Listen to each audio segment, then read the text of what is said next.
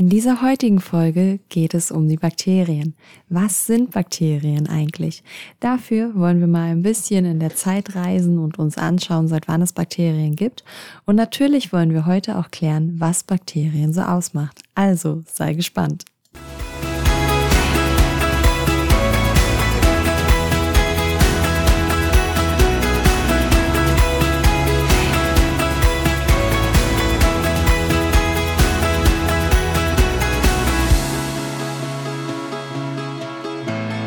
Hi und herzlich willkommen zur zweiten Folge von Was wir nicht sehen, deinem Podcast rund um Bakterien. Heute soll es erstmal darum gehen, zu klären, was Bakterien eigentlich sind. Genau, und ähm, ich habe es mir jetzt hier gerade mal so ein bisschen gemütlich gemacht von meinem Computer. Ähm, ich habe neben mir auch einen Tee stehen. Also falls du mich zwischendrin äh, mal schlürfen hören solltest, dann äh, ja, ist das äh, mein Tee. Du kannst es dir auch gern gemütlich machen, denn wir wollen heute mal so ein bisschen in der Zeit zurückreisen und ähm, ja, zum Beginn einfach mal schauen, seit wann es Bakterien eigentlich gibt. Und ich kann dir sagen, Bakterien sind kleine Urgesteine. Ähm, die es wirklich schon seit einer ganzen, ganzen Weile gibt. Vielleicht starten wir einfach mal ähm, ja mit so einer kleinen Geschichte. Und zwar gab es äh, Forscher, hm, ja, die gibt es irgendwie immer, aber Forscher ähm, haben Anfang des 20. Jahrhunderts Expeditionen nach Sibirien unternommen. Ihr Ziel war es, mehr über die Region, über die Mammuts, die dort gelebt haben und den dortigen Permafrostboden zu erfahren ähm, ja, kurz Permafrost. Also das sind die Gebiete, bei denen die Temperaturen seit mehreren Jahren unter 0 Grad liegen. Und dieses Permafrost bildete sich im Pleistozän. Ja, und das ist so eine Zeitepoche gewesen, so vor ungefähr 2,6 Millionen Jahren, ähm, die bis vor etwa 12.000 Jahren ähm, ja angedauert hat und dort endete. Und dieses, dieser Permafrost ist halt einfach wirklich eine einmalige Schatzkammer denn dort lagern halt einfach wirklich Informationen von Jahrmillionen Jahren. Und das ist natürlich, äh, ja, für Forscher natürlich total interessant.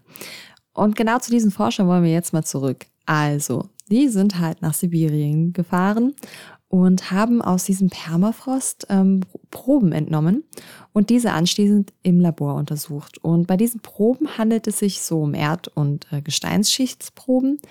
Und sie wollten herausfinden, was sie über diese verschiedenen Epochen so erfahren können. Und was die Forscher entdeckten, war wirklich, wirklich faszinierend. Unter anderem eine riesengroße Vielfalt an Bakterien.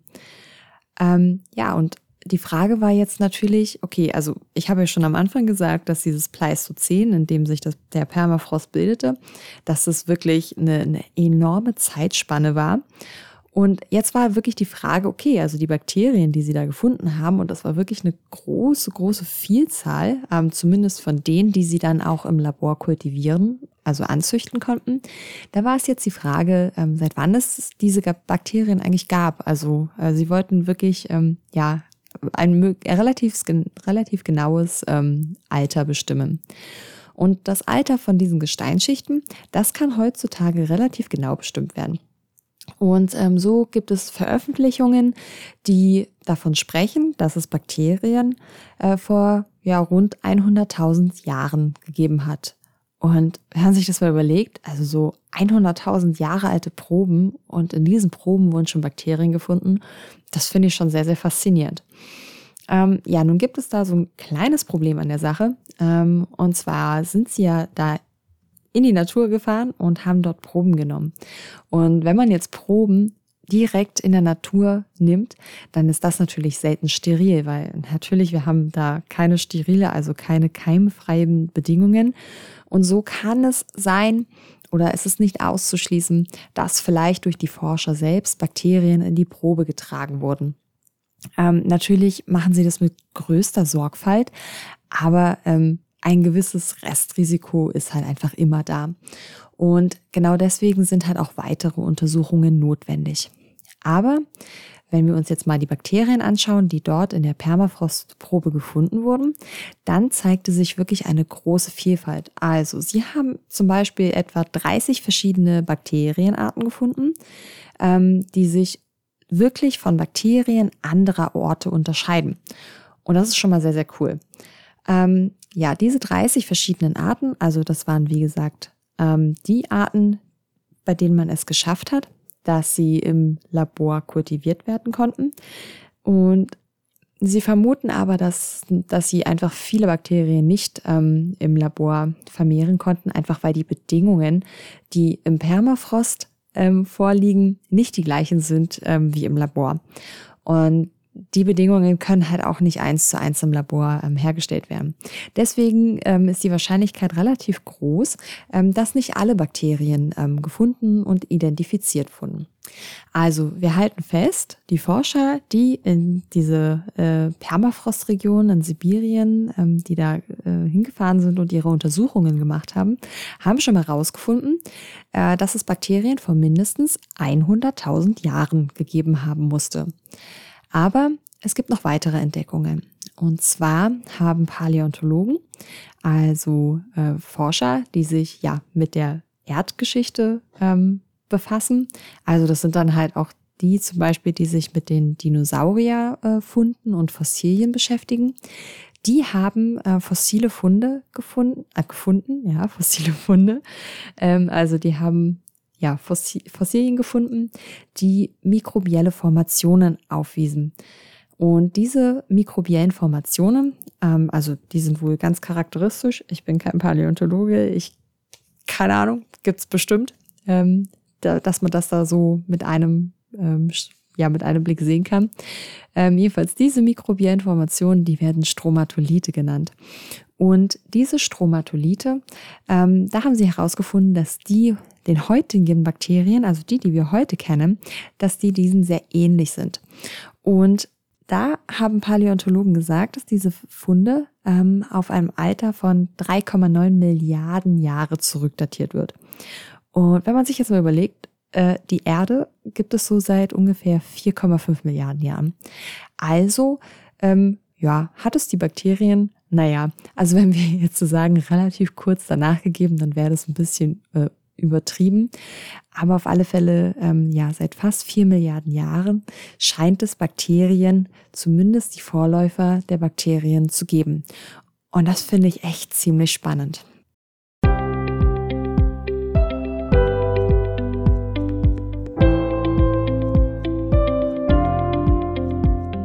Aber jetzt ist wirklich die Frage, okay, wenn es die schon so lang gibt, welche Bedeutung hat es, ähm, dass es Bakterien vor allem anderen quasi auf der Erde gab?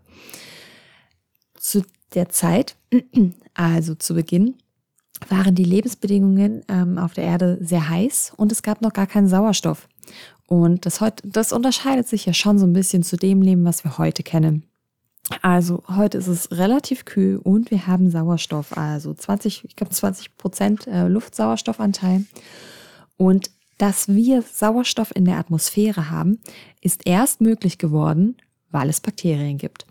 Und zu dieser Zeit, also ganz am Anfang, so vor ungefähr vier Milliarden Jahren, gab es Cyanobakterien. Das sind so äh, ganz spezielle Bakterien und das waren die ersten Bakterien, die in der Lage waren, äh, Sauerstoff zu produzieren. Und das hat dann halt ja noch ein paar äh, Jahre gedauert, ein paar viele Jahre. Und dadurch, dass die ähm, Cyanobakterien Sauerstoff produziert haben, hat sich nach und nach ähm, die Atmosphäre mit Sauerstoff angereichert. Und ja, also Dadurch war es möglich, dass in der Atmosphäre Sauerstoff ähm, vorhanden war.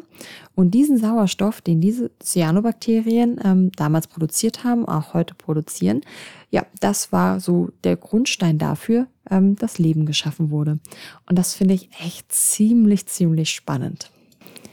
Also wir haben jetzt schon gesehen, dass Bakterien für unser Leben echt wichtig waren und es auch heute noch sind.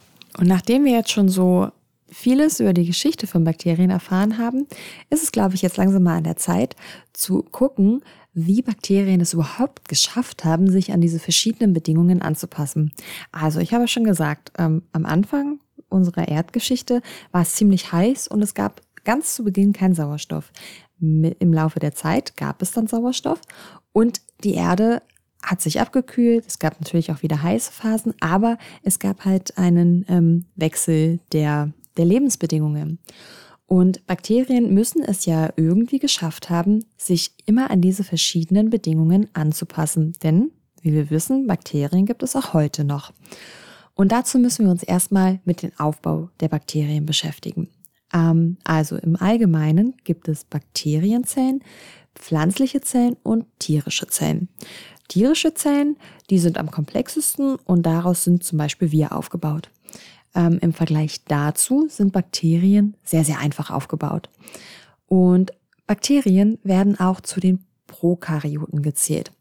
Ähm, und das kommt aus dem Griechischen ähm, und bedeutet so viel wie vor dem Kern. Also pro heißt vor und Karyos ist der Kern, also vor dem Kern.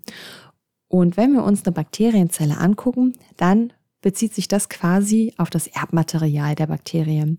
Also wenn wir uns den groben Aufbau einer Bakterienzelle anschauen, dann ist es so, dass der ziemlich einfach ist. Also wir haben ähm, eine, eine Membran und in dieser Membran ist halt eine Flüssigkeit, das Zytoplasma und in diesem Zytoplasma schwirrt ganz quasi wie so ein kleines Knäuel. Also wie wenn du jetzt deine ähm, Kopfhörerkabel aus deinem Rucksack nehmen würdest und das total verknäult ist. So ungefähr kannst du dir das Bakterienchromosom äh, vorstellen. Und das ist halt nicht so organisiert wie bei uns zum Beispiel, also in tierischen Zellen, dass äh, dieses Knäuel von einem Zellkern umgeben ist. Nein, bei Bakterien ist es so, ähm, dass es halt wirklich ganz wuselig im Zytoplasma herumschwimmt sozusagen. Und das ist einer der wichtigsten Unterschiede zu ähm, tierischen Zellen. Tierische Zellen werden zu den Eukaryoten gezählt, ähm, dadurch, dass sie einen echten Zellkern besitzen. Also Eu heißt echt und Karyos der Zellkern. Genau, also Bakterien sind Prokaryoten, die keinen richtigen Zellkern besitzen. Was auch noch wichtig ist, ähm, ist, dass ja, die Bakterienzelle ist sehr einfach aufgebaut und diese Zytoplasmamembran, also die dieses Zytoplasma mit dem Erbmaterial umgibt, ähm, um dieses äh, Gebilde ist noch meine Zellwand. Ähm, und die kann sich auch unterscheiden, aber dazu kommen wir nochmal später ähm, ein bisschen ausführlicher. Allgemein kann man sagen, dass so eine Bakterienzelle nicht groß ist. Also das sind so zwischen einem halben und fünf Mikrometer. Das heißt, Bakterien sind etwa 50 mal kleiner als dein menschliches Haar im Durchmesser. Also wenn du jetzt ein Haar von dir nehmen würdest und das im Durchmesser betrachten würdest, dann sind Bakterien nochmal 50 mal kleiner. Also ja, so klein, dass wir sie mit dem Auge nicht sehen können, was wir in der ersten Folge schon besprochen haben.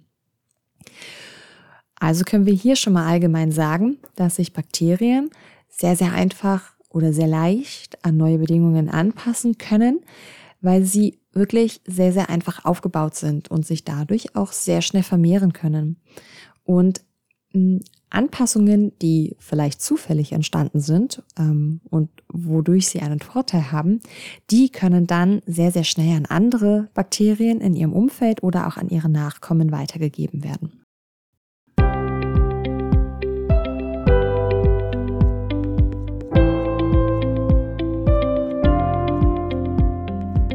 Und jetzt haben wir schon ganz oft darüber gesprochen, dass sich Bakterien an ihre Umgebung anpassen.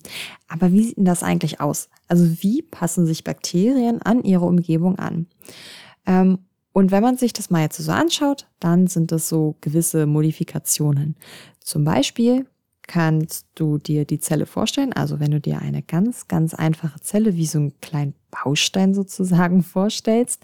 Ähm, und da drin ist halt dann das Erbmaterial, also die DNA und das Zytoplasma und noch ein paar Proteine und Ribosomen, die die Proteine herstellen. Dann ist das halt von einer Hülle umgeben und darum ist die Zellwand. Und jetzt kann es sein, dass in dieser Zellwand, also außen dran, noch so ein kleines Anhängsel ist. So eine Geißel, ähm, die du dir wie ein Ruder vorstellen kannst, mit dem die Bakterien schneller zu ihrer Nahrung kommen können. Also die können mit Hilfe dieser Geißel, also mit dem Ruder, die können sie halt ähm, drehen und damit können sie sich aktiv fortbewegen. An dieser Zellwand herum können aber auch quasi so kleine Härchen um das Bakterium herum sein. Also das ist dann wie, ja, das kannst du dir wie deine ähm, Haut vorstellen, sozusagen, mit den Härchen, die du da drauf hast. Und so kann halt auch ein Bakterium behaart sein. Also, ja, so ein kleines, süßes, behaartes Bakterium. Ich finde die Vorstellung gerade ganz putzig.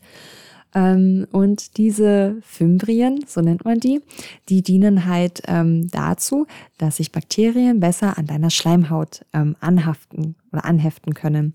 Und das ist halt ganz wichtig, wenn es Bakterien gibt, die über die Schleimhaut äh, versuchen, in unseren Körper zu kommen. Dann gibt es aber auch Bakterien, die um diese Zellwand herum noch so eine Art Schleimkapsel haben. Und das nutzen die unglaublich gern, also einige Arten von den Bakterien unglaublich gern, ähm, ja, um sich zu schützen, um so unserem Immunsystem so ein bisschen zu entkommen. Ähm, weil durch die ähm, Schleimschicht drumherum, also durch diese Kapsel, ähm, fällt es dem Immunsystem total schwer, so ähm, bestimmte Merkmale auf der Zellwand zu erkennen. Ähm, und das ist halt so ein Schutzmechanismus, den die Bakterien sich irgendwann mal ja, angeeignet haben.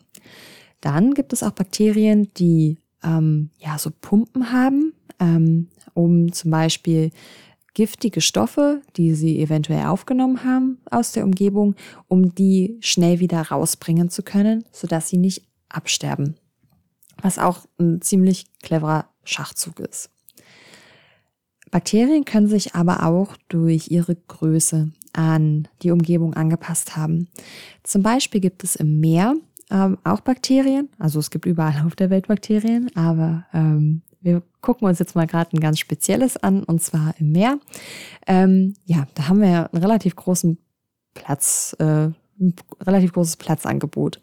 Und so kann es halt auch vorkommen, dass die Bakterien wirklich so groß werden, dass man sie quasi fast mit dem äh, Auge sehen kann. Und da ist ein Beispiel zum Beispiel Thiomargarita namibiensis, ähm, was 750 Mikrometer groß werden kann. Also das ist fast ein Millimeter. Und wenn man sich jetzt mal vorstellt, wenn du jetzt auf deinem, auf einem Lineal schauen würdest, dann könntest du quasi dieses Bakterium so vom ersten bis zum nächsten äh, kleineren Teilstrich, also fast so groß wäre das. Also du könntest es rein theoretisch mit dem Auge sehen und das finde ich total faszinierend. Genauso gibt es aber auch ganz kleine Bakterien. Also an Land, wo ja ganz oft, wo es keine Vorteile bringt, groß zu sein, da sind Bakterien halt wirklich eher klein. Da gibt es zum Beispiel Pristia megatherium, das ist so etwa 10 Mikrometer groß, also knapp 100 mal kleiner als dieses große im Meer lebende Bakterium Thiomargarita namibiensis.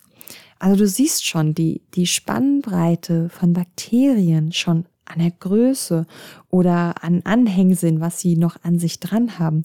Das kann so unglaublich vielfältig sein. Ja, dass, es, dass das dann halt wirklich die Vielfalt von Bakterien ausmacht. Und mit diesen verschiedenen Anpassungen, also das ist jetzt nur eine Handvoll gewesen, es gibt wirklich, wenn man sich die Bakterien anschaut, so ununglaublich viele verschiedene Anpassungen. Das ist echt Wahnsinn. Aber mit diesen Anpassungen sind sie in der Lage, ähm, ein Leben unter extremen Bedingungen zu führen. Also, ähm, ich weiß gar nicht, ob ich das schon in der ersten Folge erwähnt habe, aber Bakterien leben gefühlt überall und sie gibt es an Orten, die eigentlich scheinbar unmöglich sind, um da überhaupt zu leben. Also es gibt Bakterien, die in der Tiefsee leben und in der Tiefsee Kilometer unter der ähm, Wasseroberfläche, da gibt es kein Licht was irgendwie dafür ähm, dienen könnte, um, um Energie zu erzeugen. Und es herrscht ein unglaublich hoher Druck. Also Bakterien müssen sich daran angepasst haben, dass sie eine andere Nahrungsquelle haben und auch, dass sie diesem hohen Druck standhalten können, weil sie ansonsten einfach zerplatzen würden.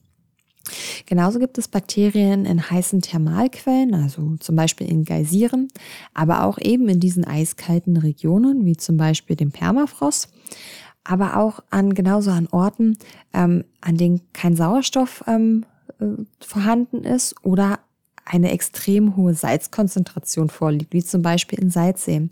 Also das sind alles Orte, an denen Bakterien gefunden wurden und die da auch nachweislich überleben. Und das ist wirklich, wirklich faszinierend. Oh, ich weiß, das sage ich total oft, dass Bakterien total faszinierend sind. Aber wenn man sich das mal überlegt, ähm, was die, an was sie sich alles anpassen können, dann ist es wirklich erstaunlich. Also, wir haben jetzt schon gesehen, dass sich Bakterien durch ja, die ganzen Anhängsel zum Beispiel an ihrer Zellwand oder darum herum, dass sie sich dadurch unterscheiden können. Aber sie können ähm, sich auch noch in, in einem ganz wichtigen ähm, Bestandteil ähm, unterscheiden. Und das ist die Zellwand. Also die Zellwand, das war das, was die Zytoplasmamembran umgibt. Und die Zytoplasmamembran hat ja wie so ein Sack das Zytoplasma ähm, umschlossen. Also wir gehen jetzt quasi vom Zytoplasma, die Zytoplasmamembran drumherum, in die nächste Ebene. Das ist die Zellwand.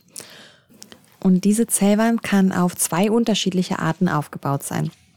Also diese Zellwand, die besteht quasi aus einer Zuckerschicht. Diese Zuckerschicht wird auch Muriin oder Muriinschicht genannt. Also falls du davon mal liest, das ist der Bestandteil sozusagen der Zellwand. Und ja, hier kann es zwei unterschiedliche ähm, Arten geben. Und zwar gibt es einmal ähm, die Gram-positiven und die Gram-negativen Bakterien.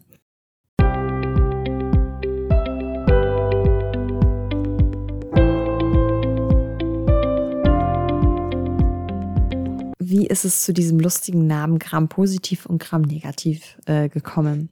Und diese Bezeichnung geht auf den dänischen Biologen Hans Christian Gram zurück.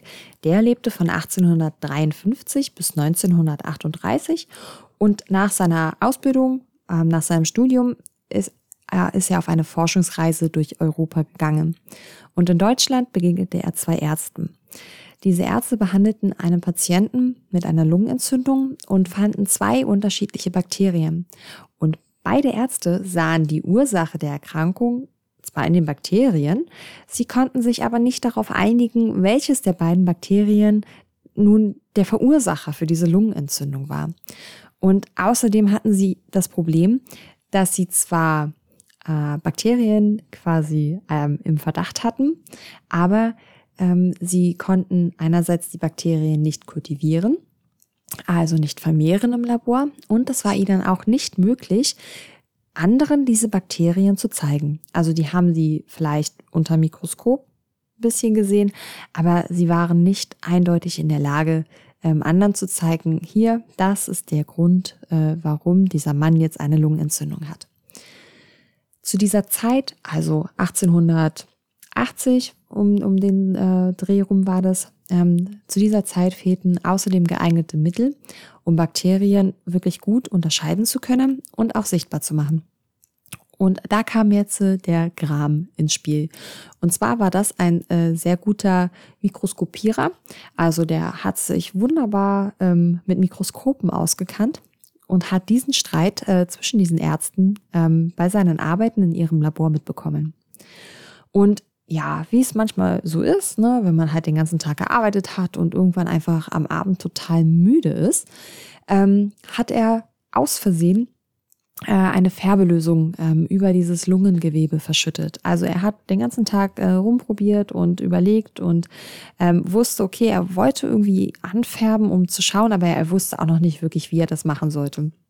Und hat es dann, wie gesagt, ähm, diese Farblösung aus Versehen über das Lungengewebe, was ähm, die Ärzte ähm, dem Patienten entnommen hatten, hat es da aus Versehen drüber geschüttet und entdeckte dann ganz zufällig, dass sich diese Bakterien in der Lunge anfärben ließen.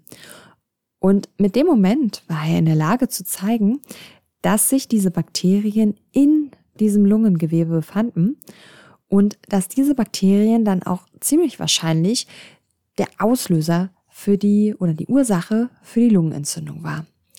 Und diese Entdeckung, das war im Jahr 1884 und der Herr Gram hat dann noch ein bisschen mit rumgespielt ähm, und konnte dann ja quasi seine Färbemethode, also zum Anfärben von Bakterien, veröffentlichen.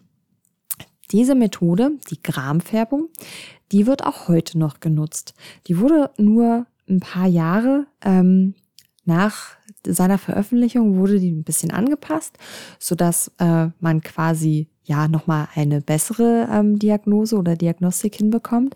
Aber das Prinzip das wird bis heute verwendet. Und dadurch, dass Gram ja so einen genialen Zufall hatte, ähm, waren die Ärzte dann zwei Jahre später ähm, in der Lage zu sagen, dass beide Bakterien unabhängig äh, voneinander die Ursache für eine Lungenentzündung im Menschen sein können. Ja, und nun ist ja die Frage, was das eigentlich jetzt mit den Bakterien zu tun hat. Ähm, dazu muss ich noch sagen, dass diese Gramfärbung aus ähm, zwei, ja, drei unterschiedlichen Farbstoffen besteht. Ähm, zwei sind dabei wirklich wichtig. Ähm, der erste Farbstoff, der genutzt wird, das ist ein bläulicher Farbstoff. Und der zweite Farbstoff, das ist ein rötlicher Farbstoff. Und man kann jetzt diese beiden Arten von Bakterien, die Gram-positiven und Gram-negativen Bakterien, mit dieser Färbung unterscheiden. Und da kommt jetzt der Aufbau der Zellwand, also dieser speziellen Zuckerschicht oder Morainschicht, die kommt jetzt zum Tragen. Und zwar ist es so, dass bei den Gram-positiven Bakterien diese Zuckerschicht sehr, sehr dick ist. Also wirklich, das sind so 30 bis 40 Schichten, die so übereinander lagern. Und wenn ich jetzt mit dem ersten bläulichen Farbstoff die Probe ähm, anfärbe, dann dringt dieser bläuliche Farbstoff sehr gut in diese dicke Schicht ein. Dann kommt ein zweiter Farbstoff, mit dem quasi der erste fixiert wird. Also das heißt, der bläuliche Farbstoff wird richtig gut in dieser Moroinschicht verankert. Wenn dann anschließend mit Alkohol entfärbt wird, dann ist das bei Gram-positiven Bakterien nicht möglich, eben weil dieser Farbstoff so gut in dieser dicken Morainschicht verankert ist. Und wenn dann eine Gegenfärbung gemacht wird, also eine Gegenfärbung, um Bakterien sichtbar zu machen, die wir durch den Alkohol entfärbt haben, ähm, dann würden diese Bakterien pink werden. Bei Gram-positiven Bakterien ist das aber nicht der Fall, weil, wie ich schon gesagt habe, der erste bläuliche Farbstoff wird so gut festgehalten, dass diese Bakterien dann unter dem Mikroskop bläulich erscheinen. Bei Gram-negativen Bakterien ist das genau andersrum. Da ist der Zellwandaufbau nämlich so, dass die Morainschicht, also diese Zuckerschicht, sehr, sehr dünn ist. Also das sind so fünf bis zehn, maximal zehn Schichten. Und darüber ist nochmal eine zusätzliche Membran. Wenn ich jetzt mit diesem bläulichen Farbstoff reingehe und färbe, dann färbt er auch diese Morainschicht an. Aber er kann, wenn ich mit Alkohol drüber gehe, sehr leicht ausgewaschen werden, dadurch, dass die Morainschicht zu schmal und zu dünn ist. Hier kommt dann die Gegenfärbung zum Tragen, also der pinke Farbstoff ähm, weil wenn wir diese Gegenfärbung nicht hätten, dann würden diese Gram-negativen Bakterien ja entfärbt sein und man würde sie gar nicht sehen. Also gibt es diese Gegenfärbung mit diesem pinken Farbstoff und dann erscheinen Gram-negative Bakterien unter dem Mikroskop pink. Und so kann man die unterschiedlichen, also die beiden unterschiedlichen Arten von Bakterien sehr gut durch diese Gramfärbung sichtbar machen und dann auch unterscheiden. Und dieses Merkmal, also der Aufbau der Zellwand, also ob die Bakterien Gram-positiv oder Gram-negativ sind, dieses Merkmal, das wird bis heute verwendet, um Bakterien einzuordnen. Also man, das erste Kriterium ist, wenn man ein Bakterium hat, dann wird geschaut, ob das Bakterium äh, ein Gram-positives oder ein Gram-negatives Verhalten hat. Beispiele für Gram-positive Bakterien wären zum Beispiel ganz viele Kockenarten, also so Staphylokokken. Das hast du vielleicht schon mal gehört von diesen äh, multiresistenten Staphylococcus aureus. Ähm, genau, aber davon gibt es auch sozusagen gute äh, Staffs, äh, Staphylokokken, genau, die auch ganz normal auf unserer Haut leben. Ähm, es gibt auch den Erreger der oder ein Erreger der Lungenentzündung, das wären Streptokokken oder auch Bakterien, die zur ganz normalen Scheidenflora gehören, die sogenannten Lactobacillen. Das sind alles so Vertreter ähm, von Gram-positiven Bakterien. Gram-negative Bakterien wären zum Beispiel ähm, das bekannte Darmbakterium Escherichia coli, also E. coli, aber auch ähm, Erreger der Legionärskrankheit, die Legionellen, die du vielleicht durch Duschen kennst, wo das Wasser nicht heiß genug im Boiler ähm, ja, erhitzt wurde. Und äh, genau, diese Legionellen können halt über die Atemwege ähm, aufgenommen werden und zur Legionärskrankheit ähm, führen. Aber genauso äh, gibt es auch ähm, gramnegative Bakterien, die zum Beispiel für Harnwegsinfekte ähm, Verursacher sind. Und dieses Gramverhalten, also ob sie jetzt eine dicke oder dünne Morinschicht ähm, besitzen, ähm, das gibt auch einen entscheidenden Vorteil für bestimmte Lebensräume. Also zum Beispiel gramnegative Bakterien, die mit der dünnen Morinschicht, die aber eine zusätzliche äußere Membran besitzen, die sind sehr gut gegen äußere Einflüsse geschützt. Also die können äh, sehr gut ähm, Druckveränderungen zum Beispiel standhalten. Die Gram-positiven Bakterien, also die mit dieser dicken Morinschicht, ähm, in dieser Morinschicht sind dann noch Platz für weitere Strukturen, die halt in dieser Schicht verankert werden können. Und das sind meistens ähm, so Strukturen, die wichtig sind für eine Infektion im Menschen. Ähm, also das ist immer ganz, ganz unterschiedlich und es kommt halt auch wirklich aufs Bakterium drauf an, ähm, welche zusätzlichen Features das äh, sozusagen hat. Und der Aufbau der Zellwand ist halt wirklich ein wichtiges Merkmal davon.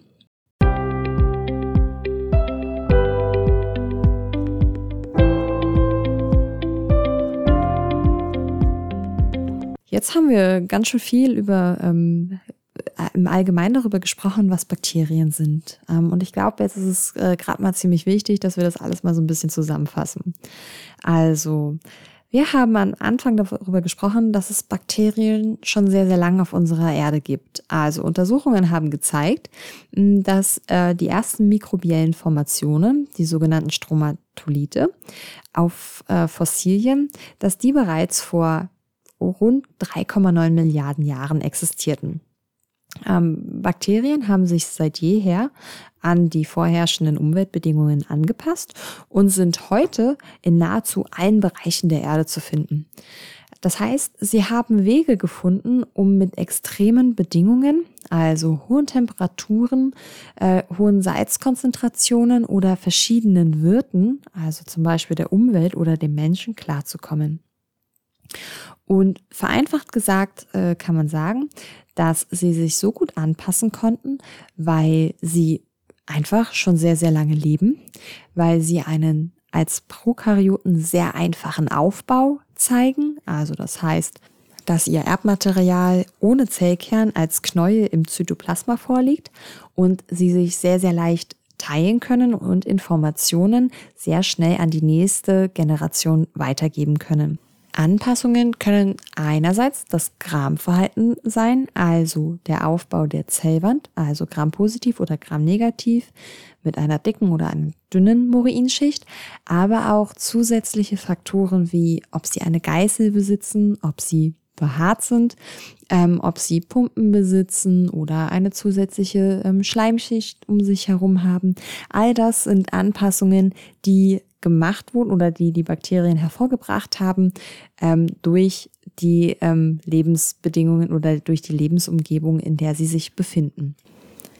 Falls du jetzt noch so ein Bild vor Augen brauchst, ich kann das vollkommen verstehen. Manchmal ist es ziemlich schwer, sich das einfach so vorzustellen, wenn man äh, das vielleicht noch gar nicht oder nur wenig gesehen hat. Dann schau doch gern mal auf meinem Blog vorbei, wo es genau diesen Blogartikel zu dieser Podcast-Folge ähm, gibt. Den Link ähm, packe ich dir in die Show Notes. Dann kannst du einfach gleich draufklicken und da findest du ein Bild einerseits ähm, vom Aufbau der Bakterien also als Prokaryoten im Vergleich zu tierischen Zellen, damit du da mal ähm, den Unterschied siehst, wie einfach Bakterien wirklich aufgebaut sind. Aber du findest genauso auch eine ähm, Abbildung dazu, wie diese Zuckerschicht, diese Murinschicht in der Zellwand aufgebaut ist bei Gram-positiven und Gram-negativen Bakterien. Denn das ist auch ganz, ganz wichtig, einfach mal zu sehen, ähm, damit man äh, den Unterschied ähm, ja einfach viel, viel besser versteht. Ansonsten findest du in dem Blogartikel natürlich auch alle meine Quellen, die ich äh, benutzt habe, um diesen Artikel und auch diese Podcast-Folge hier mit Informationen zu füttern. Also, wenn du dich da einfach weiter belesen möchtest, äh, klick auch gerne auf diesen Blogartikel. Da wirst du viele Informationen finden. Ja, ansonsten hoffe ich, dass du aus dieser zweiten Folge viele neue Informationen mitnehmen konntest, vielleicht dein Wissen wieder ein bisschen aufgefrischt hast und wenn jetzt irgendwelche Fragen aufgetaucht sind, dann geh auch gerne auf meinen Blog. Nein, da kannst du in den Kommentaren schreiben, falls du irgendwelche Fragen hast. Ähm, du kannst aber genauso auch äh, mir eine E-Mail an hallo at waswirnichtsehen.de schreiben oder du kannst mir auch auf Instagram folgen und da auch einen Kommentar hinterlassen, ähm, ja, falls du irgendwas nicht verstanden hast oder irgendwelche Fragen aufgetaucht sind. Ansonsten freue ich mich, wenn du diesen Podcast abonnierst, um keine Folge in Zukunft zu verpassen. Natürlich freue ich mich auch darüber, wenn du mir äh, auf meinem Instagram-Kanal folgst, um einfach auch noch ein paar mehr äh, Einblicke in den Laboralltag zu bekommen. Und äh, natürlich freue ich mich auch, wenn du auf meinem äh, Blog vorbeischaust. Ansonsten wünsche ich dir jetzt einen schönen Tag, Nachmittag, Abend, wann immer du diese Folge hörst und freue mich schon darauf, dich in der nächsten Folge wieder begrüßen zu dürfen. Alles Liebe, deine Isabel.